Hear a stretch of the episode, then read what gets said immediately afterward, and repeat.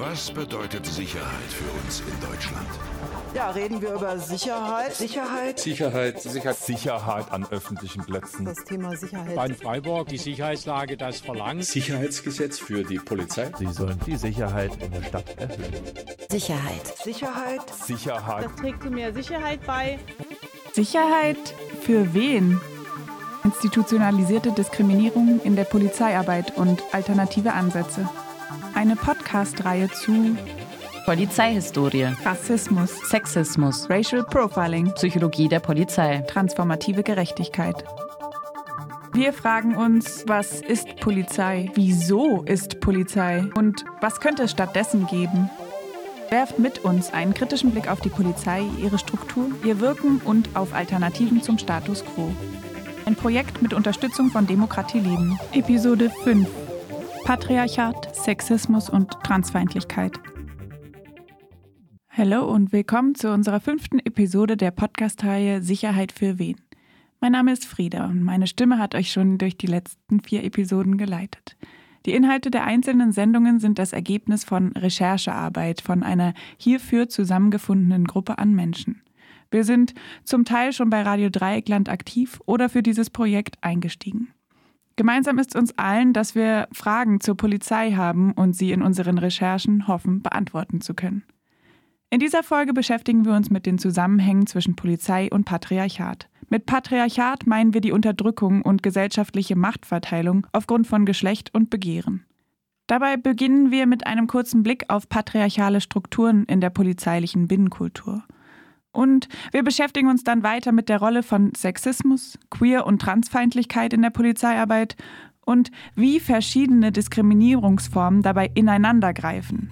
Insbesondere am Beispiel der Polizierung von Sexarbeit.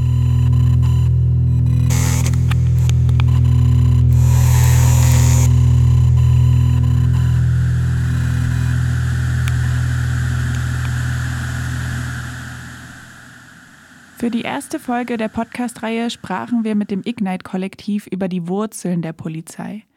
Unter anderem fragten wir das Ignite-Kollektiv, welche Normen und Gesellschaftsbilder bildeten das Fundament der heutigen Polizei?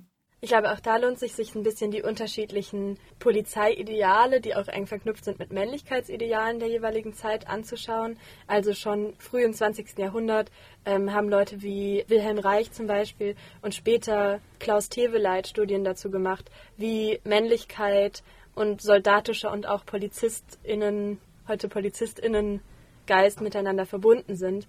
Ganz moderne Studien darüber gibt es von dem polizeieigenen Wissenschaftler Raphael Beer, der selbst von einer ganz starken Indoktrination von PolizistInnen in der Berufsausbildung spricht, von einem Chorgeist, einer Truppenlogik innerhalb der Polizei, die gewalttätiges Verhalten Einzelner und auch von Gruppen möglich macht, entschuldigt und ein Verhalten fördert, bei dem das gewalttätige Verhalten anderer von KollegInnen gedeckt wird.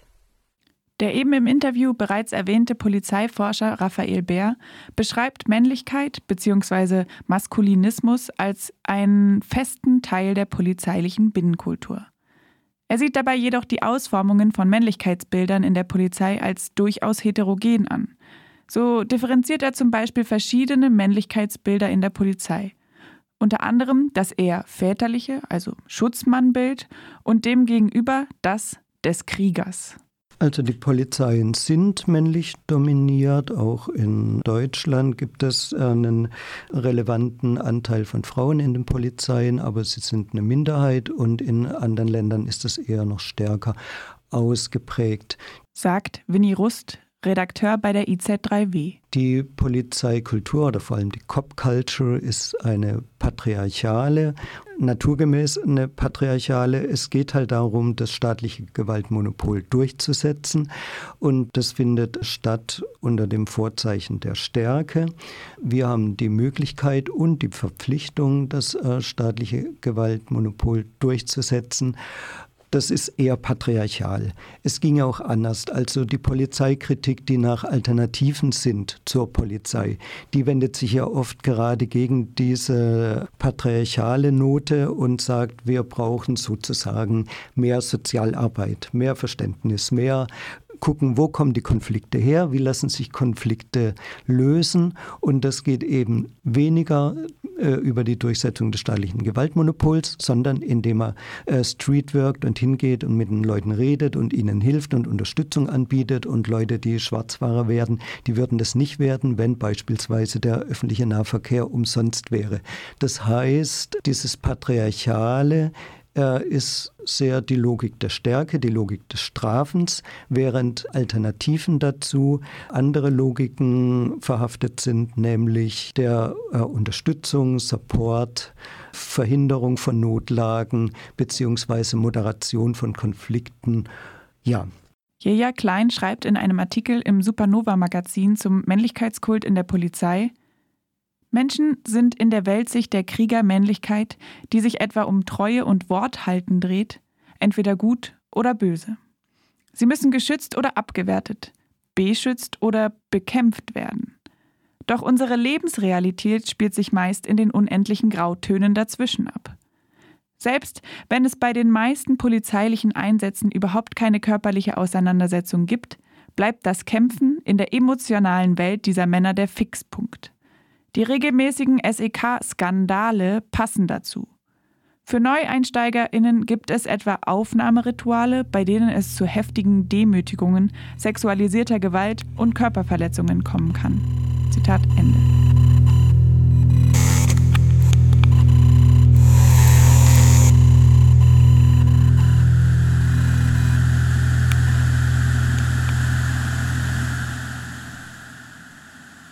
In den letzten zwei Jahren wurde die Subkultur der Spezialeinheiten vermehrt zum Thema durch die diversen SEK-Skandale, die diesen Sommer sogar zur Auflösung bzw. einer Neuorganisierung des Frankfurter SEKs führte. Dabei bietet die von Chorgeist und extremer Loyalität geprägte Struktur von Sondereinheiten wie dem SEK besonders nährhaften Boden für das Entstehen von autoritären, rassistischen und sexistischen Subkulturen, wie nun zunehmend bekannt wurde. Dabei darf aber nicht vergessen werden, dass stark ausgeprägte patriarchale Männlichkeitsbilder kein spezielles Problem von Sondereinheiten sind, sondern eben ein Grundstein der polizeilichen Kultur und auch als solches bei der ganzen Polizei angegangen werden muss. Immer wieder wird die kritische Benennung von Maskulinismus und Sexismus bei der Polizei durch die zunehmende Zahl an Frauen im Polizeidienst gekontert. Dabei wird suggeriert, dass wenn es gleich viel Frauen und Männer im Dienst gäbe, alle Probleme gelöst seien. Tatsächlich ist der Anteil an Frauen im Dienst gerade einmal 25 Prozent. Und es gibt immer noch Polizeieinheiten, die reine Männerbunde sind wie zum Beispiel das GSG 9 der Bundespolizei. Darüber hinaus zeigen Studien deutlich, dass eine reine Diversitätsstrategie zwar den Geschlechteranteil sichtbar verändern kann, aber nicht dazu fähig ist, die Binnenkultur und Normen einer Institution zu verändern. So schreibt Jenny Künkel in der Zillip dazu, Zudem unterliegen Frauen in der Polizei einem starken Anpassungsdruck und verstärken daher maskulinistische Polizeibilder eher, als sie zu verändern. Seit Frauen 1979 in die Schutzpolizei aufgenommen wurden, war ihre Rolle ambivalent. Sie gelten als das schwache Geschlecht, dem Gewaltausübung nicht zugetraut wird, und zugleich als bessere Polizisten, die friedfertiger, kommunikativer und sensibler gegenüber Gewaltopfern seien. Gerade in neoliberalen Zeiten knüpfen sich daran Hoffnungen auf ein verbessertes Polizei-Klientelverhältnis und Kosteneinsparungen, zum Beispiel durch Vermeidung von Eskalation und entsprechenden Prozessen oder Verletzungen. Dementsprechend gemischt sind die Forschungsergebnisse. Diese finden einerseits mehr altruistische Motive, mehr der Eskalation und Hilfestellung, gerade im Bereich häuslicher Gewalt, und weniger physische Gewaltanwendung durch weibliche Einsatzkräfte. Andere Studien finden keine oder kaum Geschlechterunterschiede oder gar mehr Todesschüsse mit steigendem Frauenanteil und betonen geschlechterstereotype Einsatzgebiete und Zeiten, sowie dass Frauen, um in die maskulinistische Institution zu passen, genauso viel Gewalt anwenden müssen wie männliche Kollegen.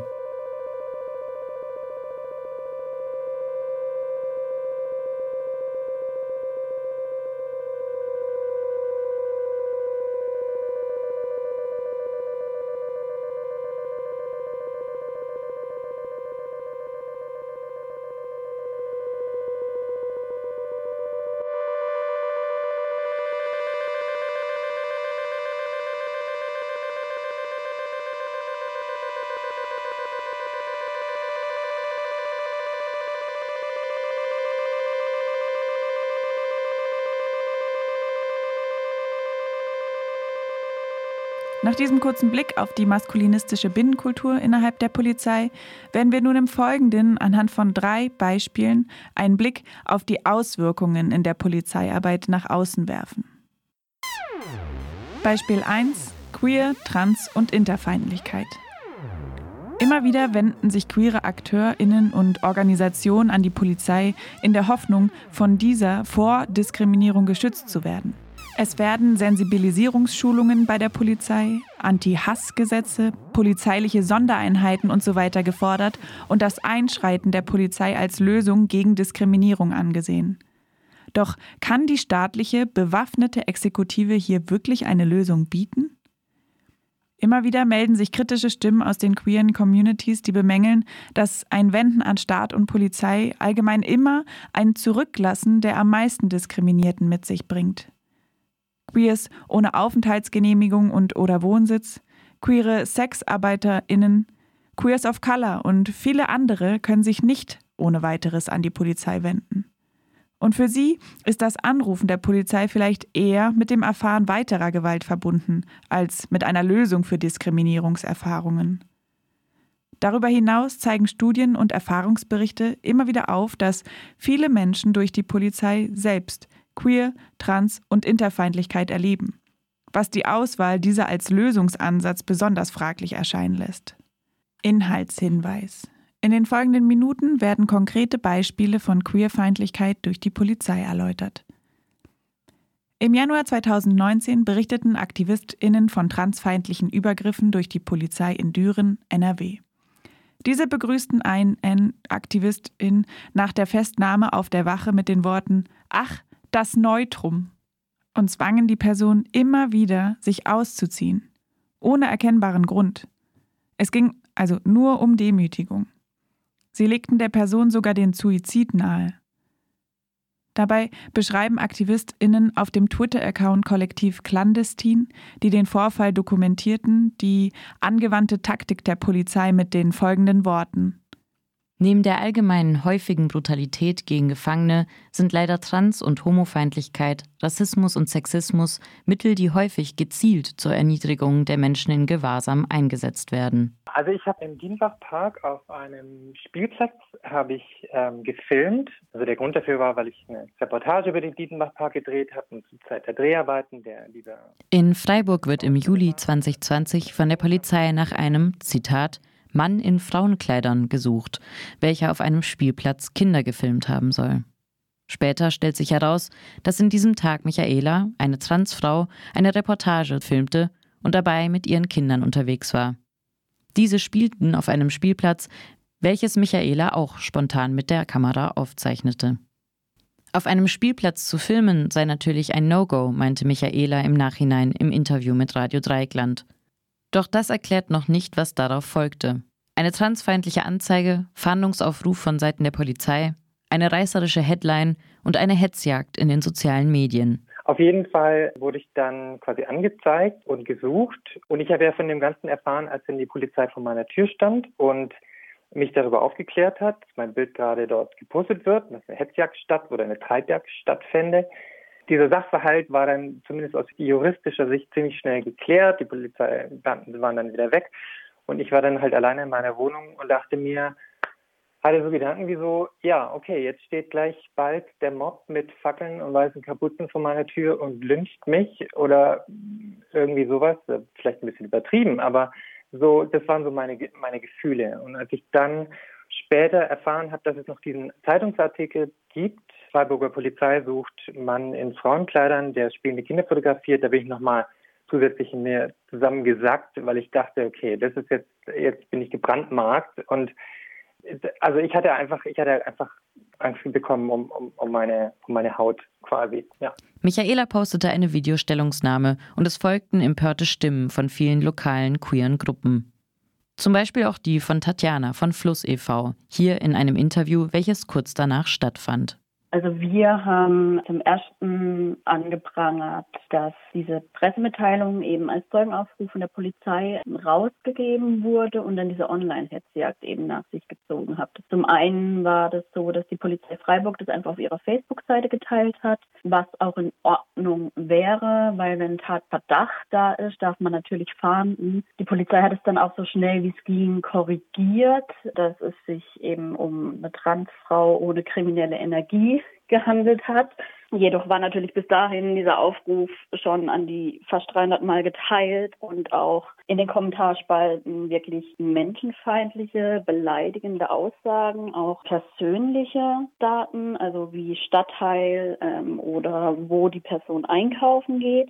Ähm, es haben mehrere NutzerInnen genau diese Kommentare angeprangert und die Polizei direkt angesprochen in dieser Kommentarspalte, dass sie menschenfeindlich sind und die Polizei das bitte besser moderieren muss, vor allem weil einfach der Tatverdacht sich nicht bestätigt hat. Und die Polizei hat auf Meinungsfreiheit und Diskurs mehrfach verwiesen. Die Kommentare sind mittlerweile gelöscht, bis auf ein paar personenbezogene Daten, die sind immer noch da.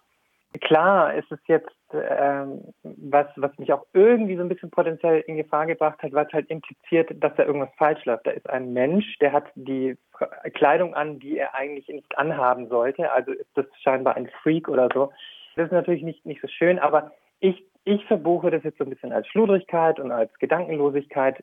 Ja, und die Polizei hat ja jetzt auch signalisiert, äh, Gesprächsbereitschaft signalisiert und geht es nicht darum, für mich nicht darum, jetzt mit Fingern aufeinander zu zeigen, sondern halt zu schauen, wie, wie wir jetzt in Zukunft mit solchen Sachen umgehen können, mit solchen Formulierungen einfach wir fanden einfach, dass dieses Ignorieren von diesen menschenfeindlichen Äußerungen und so eine klischeebehaftete Darstellung von Menschen, die sich mit geschlechtskonform kleiden, Transfeindlichkeit einfach noch weiter befeuert. Und das ist was, was wir einfach aus politischer und auch aus Sicht von ähm, Personen, die selber queer sind, einfach scharf kritisieren wollten und auch, dass die Medien, jetzt ähm, spreche ich die BZ und Futter an, da einfach ähm, auch eine Mitverantwortung tragen, wie sie ähm, Transfrauen darstellen. Und die Medien haben einfach eine lange, lange Tradition davon, diesen in Anführungszeichen kriminellen Mann als Mann in Frauenkleidern darzustellen. Also wenn wir mal überlegen, was für Märchen wir als Kinder konsumiert haben, Rotkäppchen, wo der böse Wolf sich irgendwie als Großmutter verkleidet, um ähm, Rotkäppchen dann zu meucheln.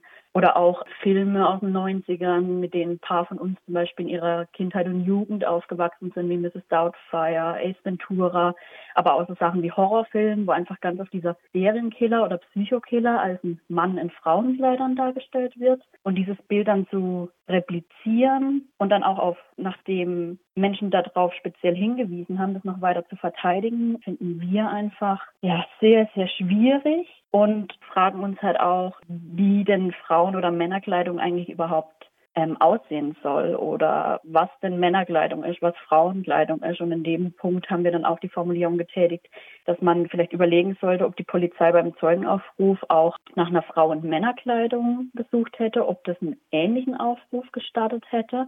Und wir setzen uns halt einfach dafür ein, dass die ähm, Medien und die Polizei einen verantwortungsbewussten Umgang und eine Sensibilität mit Sprache in ihrer Berichterstattung hat, um eben diese Feindbilder, die da einfach auch durch Medien nicht weiter getragen werden sollen.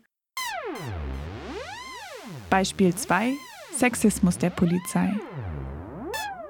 Sexismus und sexualisierte Polizeigewalt sind ein Ausdruck der maskulinistischen Binnenkultur der Polizei, aber auch der Machtstrukturen, auf denen diese Institution aufgebaut ist und aus denen heraus sie geformt wurde. Repression gegen linke AktivistInnen wurde bei Radio Dreieckland auch dieses Jahr wieder in vielen Berichten thematisiert. Unter anderem regelmäßig durch die RDL-Ausbruch-Redaktion. Wir wollen, nachdem es mit dem Fall auf dem Polizeirevier Düren bereits zuvor angeschnitten wurde, im Folgenden nun die Verknüpfung patriarchaler Machtausübung und politischer Repression genauer untersuchen. Das Bündnis Feministischer Streik Basel ordnet die Funktionsweise dabei im Folgenden genauer ein. Wir beobachten, dass sich sexualisierte Gewalt auffallend oft gegen AktivistInnen richtet, die sich in linken Räumen bewegen. Darin wird ersichtlich, inwiefern sich die Person und Institution, die patriarchale Strukturen stützen, mit aller Macht gegen einen gesellschaftlichen Wandel stellen und dabei sexualisierte Gewalt als Einschüchterungs- und Kontrollmittel einsetzen. Dabei bezieht sich das Bündnis auf eine lange Verkettung von Vorfällen in Basel, beginnt bei den Klimaprotesten 2019, polizeilichen Übergriffen beim Einsatz gegen die feministische Streikdemo 2020 und zuletzt beim Polizeieinsatz gegen eine Hausbesetzung in Liestal bei Basel. Dort hatten Betroffene ihre Erfahrungen mit der Polizei über den Instagram-Kanal des feministischen Streik Basel Mitte August diesen Jahres öffentlich gemacht. Inhaltshinweis. In den folgenden Minuten wird ein Fall konkreter sexualisierter Polizeigewalt dargestellt. Nachdem meine vier Genossinnen bereits aus dem Kastenwagen genommen und auf den Polizeiposten gebracht worden waren, musste ich als Letzte im Auto warten. Alleine, in Handschellen und mit der abgeschlossenen Gittertüre vor dem Gesicht. In der Tiefgarage, in der das Auto parkierte, befanden sich, meinem Gehör nach, noch circa drei bis fünf Polizisten. Der Fahrer, der uns von der Heidenlochstraße in die Tiefgarage gebracht hatte, stand ruhig und still rum, wartete sehnlich auf den Feierabend und ließ verspottende Kommentare ab. Zwei andere Cops spielten mit einem Megafon rum. Durch die ganze Garage hallte es mehrmals. Ah, ah, ah, ich komme gleich, ja. Sie ahmten sexuelle Geräusche nach durch die Lautsprechanlage. Sie stöhnten für circa eine Minute, die mir sehr lange vorkam, ins Mikrofon hinein. Ich war machtlos, alleine, mit den Händen hinter dem Rücken fixiert, diesen sexuellen Anspielungen der über 30-jährigen Männer wehrlos ausgeliefert. Sie haben ihre Stellung als Polizisten missbraucht, um diese Macht in Form von Sexismus an mir auszuüben. Sie belästigten mich auf eine sexuelle Art und Weise.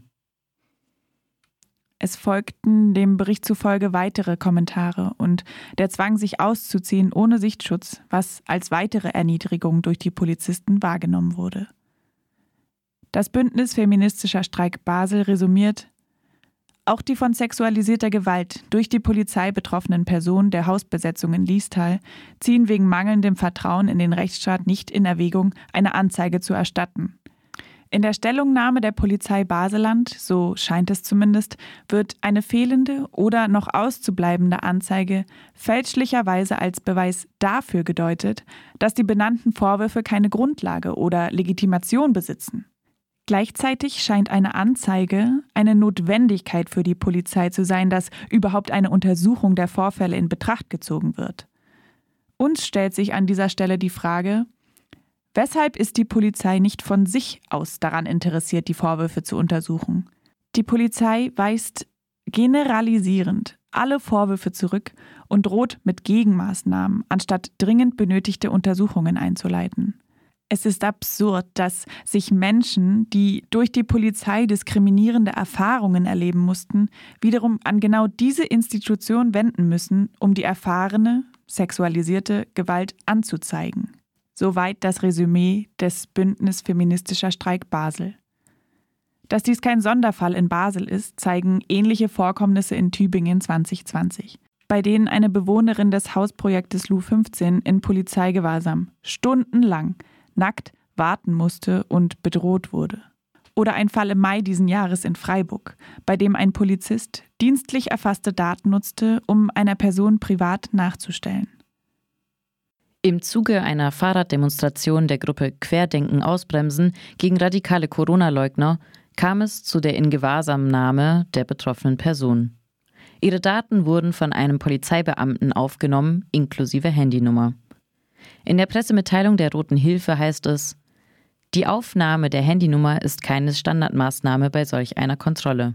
Zudem besteht für Betroffene einer Polizeikontrolle auch, im Gegensatz zur Behauptung des eingesetzten Polizeibeamten, keine Pflicht, diese anzugeben. Zitat Ende.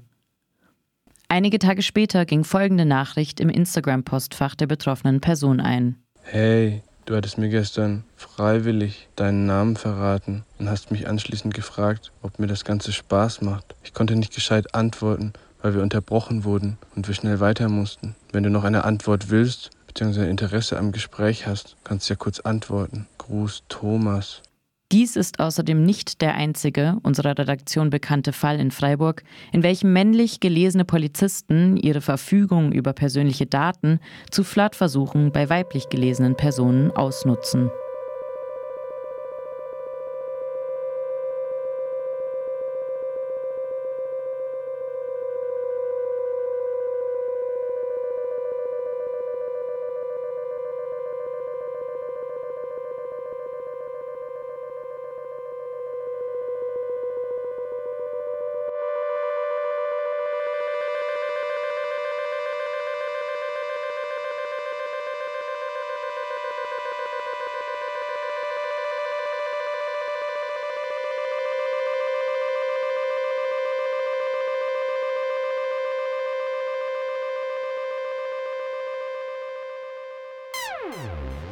Beispiel 3 Polizierung von Sexarbeit.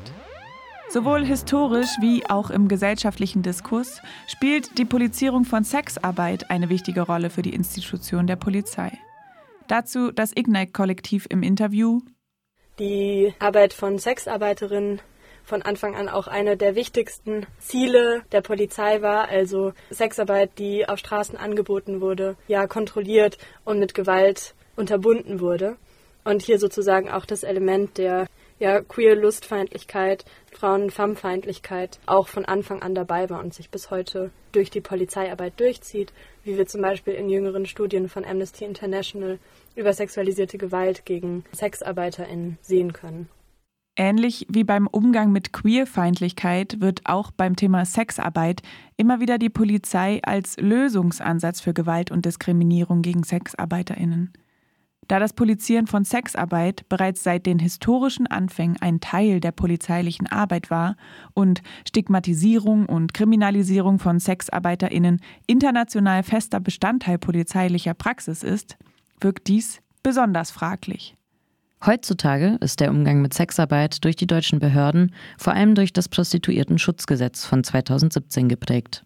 Janis Musa hat zu rassistischer und ethnisierender Diskriminierung von SexarbeiterInnen durch die Polizei und Behörden in Deutschland recherchiert und dazu Beratungsstellen für Sexarbeitende interviewt. Durch das Gesetz haben zusätzlich zur Polizei, Ordnungsamt und Gesundheitsamt sehr große Befugnisse in der Kontrolle von Sexarbeit auch bekommen, sodass der Blick nur auf Polizei verengt ist, wenn man sozusagen die Regierung von Sexarbeit ähm, betrachtet. Durch das Prostituiertenschutzgesetz wurde eine verpflichtende Anmeldung eingeführt und eine verpflichtende Gesundheitsberatung für Sexarbeiterinnen. Ähm, das heißt, alle Sexarbeiterinnen, die in Deutschland legal arbeiten wollen, müssten sich einmal registrieren lassen, was insofern auch schon krass ist, dass es das das letzte Mal im Nazi-Deutschland gab. Dem Prostituierten-Schutzgesetz liegt, wie das Schutz im Namen schon sagt, offiziell der Wunsch, Menschenhandel zu bekämpfen, zugrunde. Inoffiziell baut es damit auf der Annahme auf, dass Sexarbeit niemals freiwillig ausgeübt wird, sei es durch Gewalt oder Armut. Was paradox ist, weil niemand spricht von ZwangskloputzerInnen. Da merkt man einfach, wie Sexarbeit sehr verandert wird. Sexarbeitende gilt es also von Seiten des Staates nicht in ihrer Arbeit zu unterstützen oder vor der Gewalt, die darin durchaus auch vorkommt. Musas Beobachtung: Sexarbeitende werden alle verdächtigt, zu ihrer Arbeit gezwungen zu werden, weshalb das Gewerbe vom Staat zu 100 Prozent versucht wird zu überwachen der Gedanke dabei ist so ein bisschen, dass die Sexarbeiterinnen dann dahin gehen und dann sitzen da die BeamtInnen und die Sexarbeiterinnen sagen dann, ah ja, übrigens, ähm, nett, dass du fragst, ich werde übrigens zu meiner Arbeit gezwungen.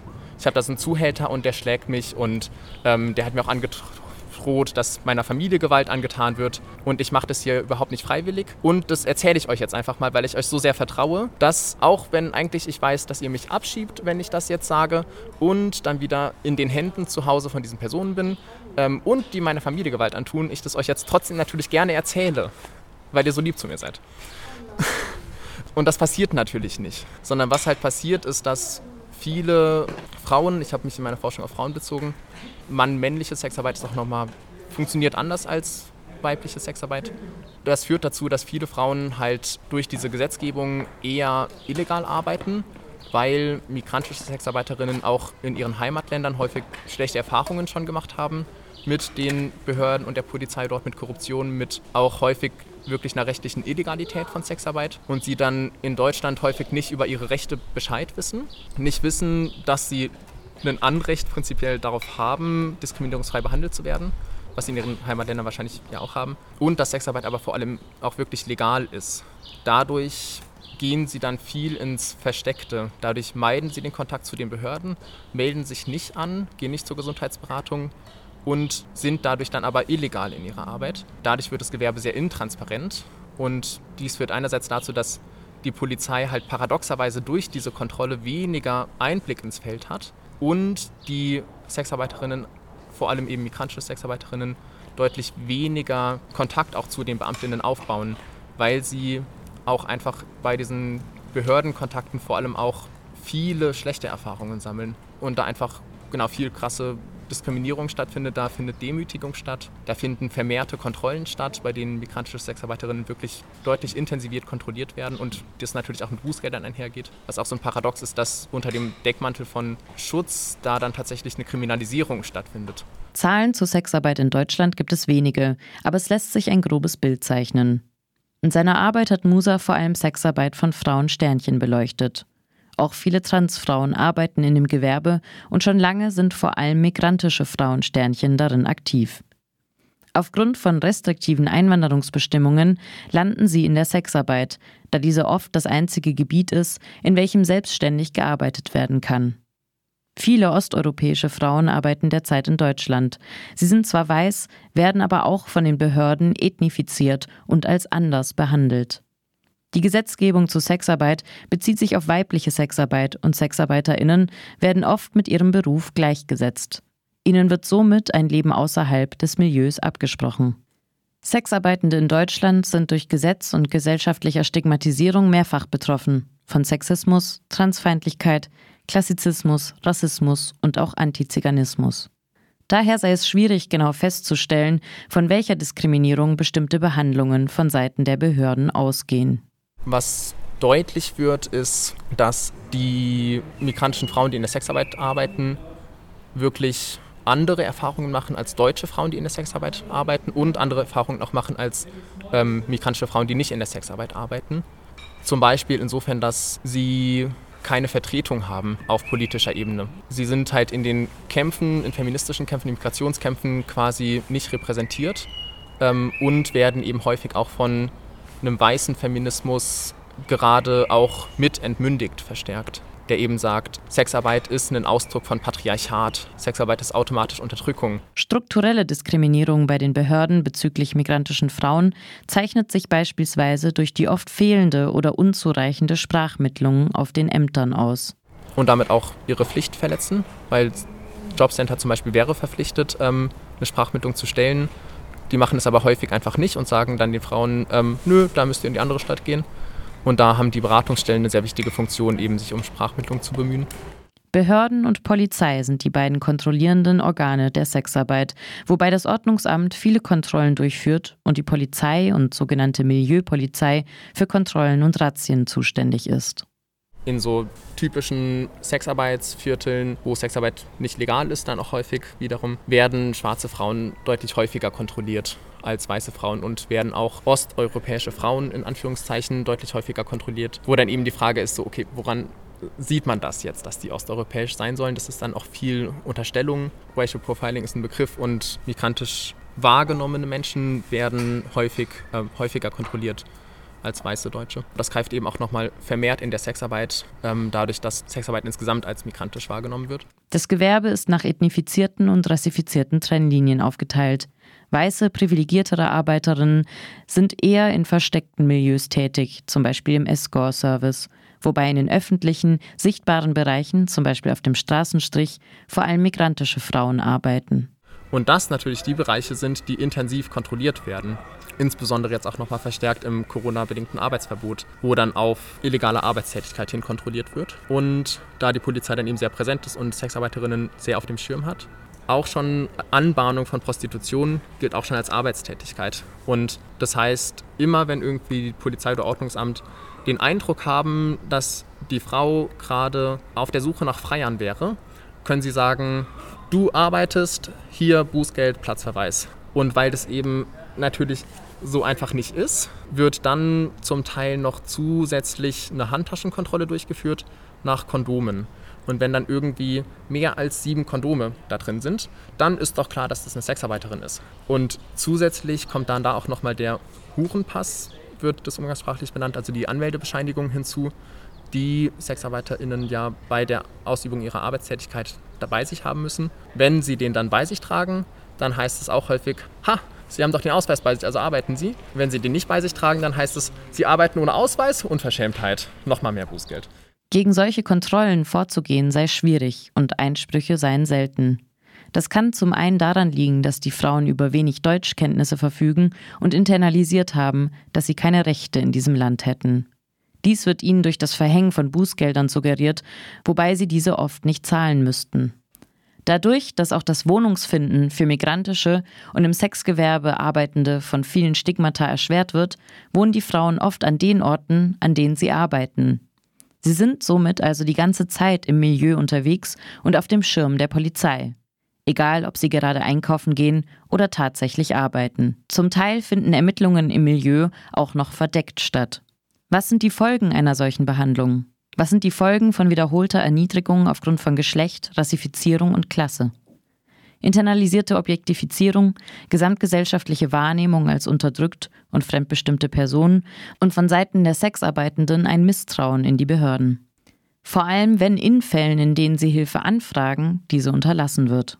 Weil dann gesagt wird, du sagst jetzt zwar, dass irgendwie der Freier dir das Geld nicht gegeben hätte, aber wir glauben, dass du ähm, die Dienstleistung einfach nicht erbracht hast und deswegen helfen wir dir jetzt nicht, sondern du wirst jetzt von uns kriminalisiert. Für SexarbeiterInnen gibt es Beratungsstellen, doch viele von ihnen haben einen abolitionistischen Anspruch. Soll heißen, auch sie wollen nicht im Gewerbe unterstützen, sondern es als solches abschaffen und drängen ihre Klientinnen eher zum Ausstieg. Auch der Staat hat keine Lust, Sexarbeit zu fördern, sondern eben den Ausstieg aus dem Gewerbe. Staatlich geförderte Beratungsstellen werden daher häufig staatlich kontrolliert und von Auflagen drangsaliert. Eine unserer Redaktion bekannten Beratungsstelle soll beispielsweise von der Polizei eine Liste von Häusern gegeben worden sein, zu denen die Beratungsstelle nicht gehen solle. Das waren vor allem Häuser, bei denen rassifizierte und ethnifizierte Menschen arbeiteten.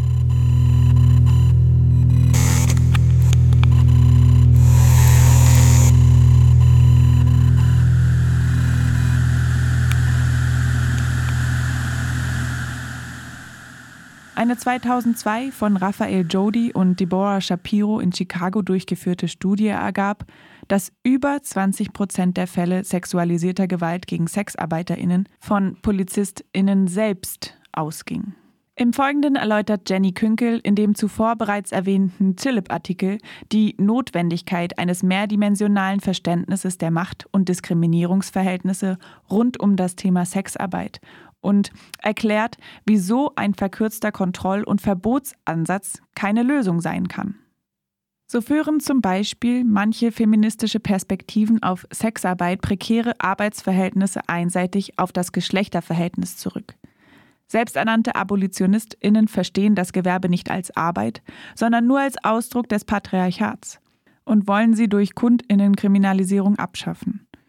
Durch die alleinige Verknüpfung von Sex und Gender geraten kapitalistische Ausbeutung ebenso aus dem Blick wie Abhängigkeiten, die aus dem Konsum illegalisierter Drogen, der Diskriminierung von Transpersonen oder dem Migrationsrecht und darin geregelten Sozialstaatsausschlüssen entstehen.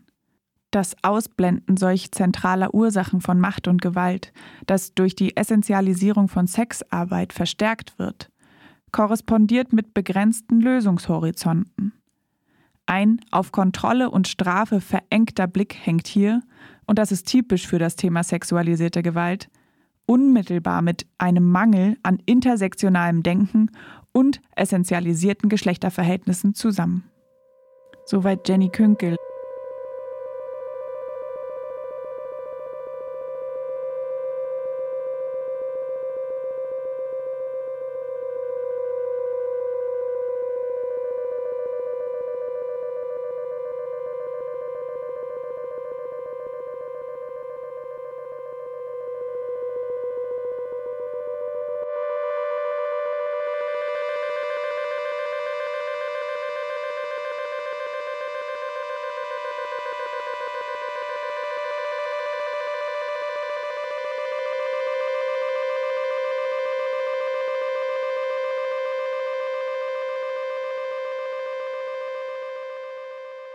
Wir sprachen heute über Sexismus und Polizei.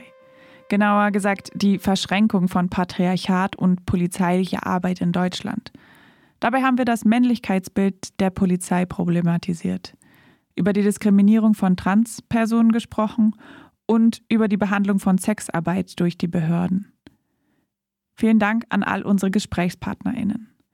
Die Interviews in ihrer gesamten Länge, Quellenangaben und Bonusmaterial findet ihr auf rdl.de/slash Polizeigewalt.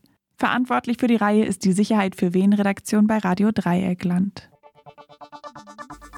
Das war Sicherheit. Sicherheit. Sicherheit. Sicherheit. Sicherheit für wen?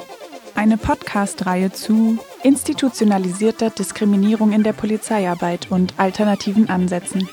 Ihr hörtet Episode 5 zu Patriarchat, Transfeindlichkeit und Sexismus. Jederzeit nachhörbar auf rdl.de slash Polizeigewalt. Ein Projekt mit Unterstützung von Demokratie Leben.